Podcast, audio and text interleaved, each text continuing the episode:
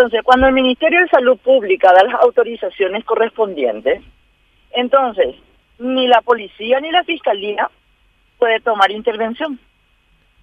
Se autoriza la realización de una boda o de un evento o de lo que fuere, entonces significa que el órgano rector Consideró, está indicando y el que está dando el ok a cuáles van a ser su protocolo para este, evitar la aglomeración.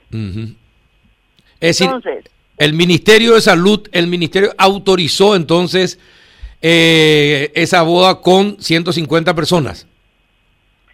y bueno, y es, es la única explicación y te, y te indico por qué motivo. Eh, yo tuve de turno esta semana, Sí. así que estuvo dentro de mi jurisdicción Sí. el casamiento este, religioso Sí. ¿verdad? que se realizó en la catedral. Entonces, el día antes ya conversé ¿verdad? con el jefe de policía para evitar inconvenientes y tener absolutamente claro que se cumpla la fase 3, que es la que dice que en los templos puede haber hasta 20 personas.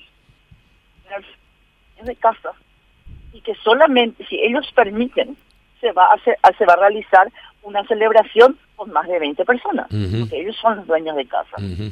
y, y recordarles de que más de 20, 21 es aglomeración y que allí habría responsabilidad del sacerdote que realiza la, la celebración, La celebración, sí. y, de, y de los contrayentes. Ajá.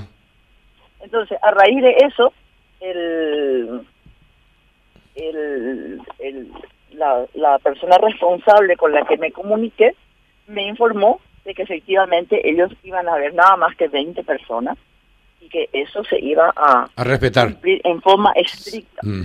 Y que entonces le aclaré, ¿verdad? Que en el pasillo de la catedral, alrededor de la catedral, podían estar los guardaespaldas, los asistentes, los invitados, etcétera, pero dentro del templo solo hasta 20 personas. Y en lo que respecta a mi competencia y a mi jurisdicción, eso se cumplió.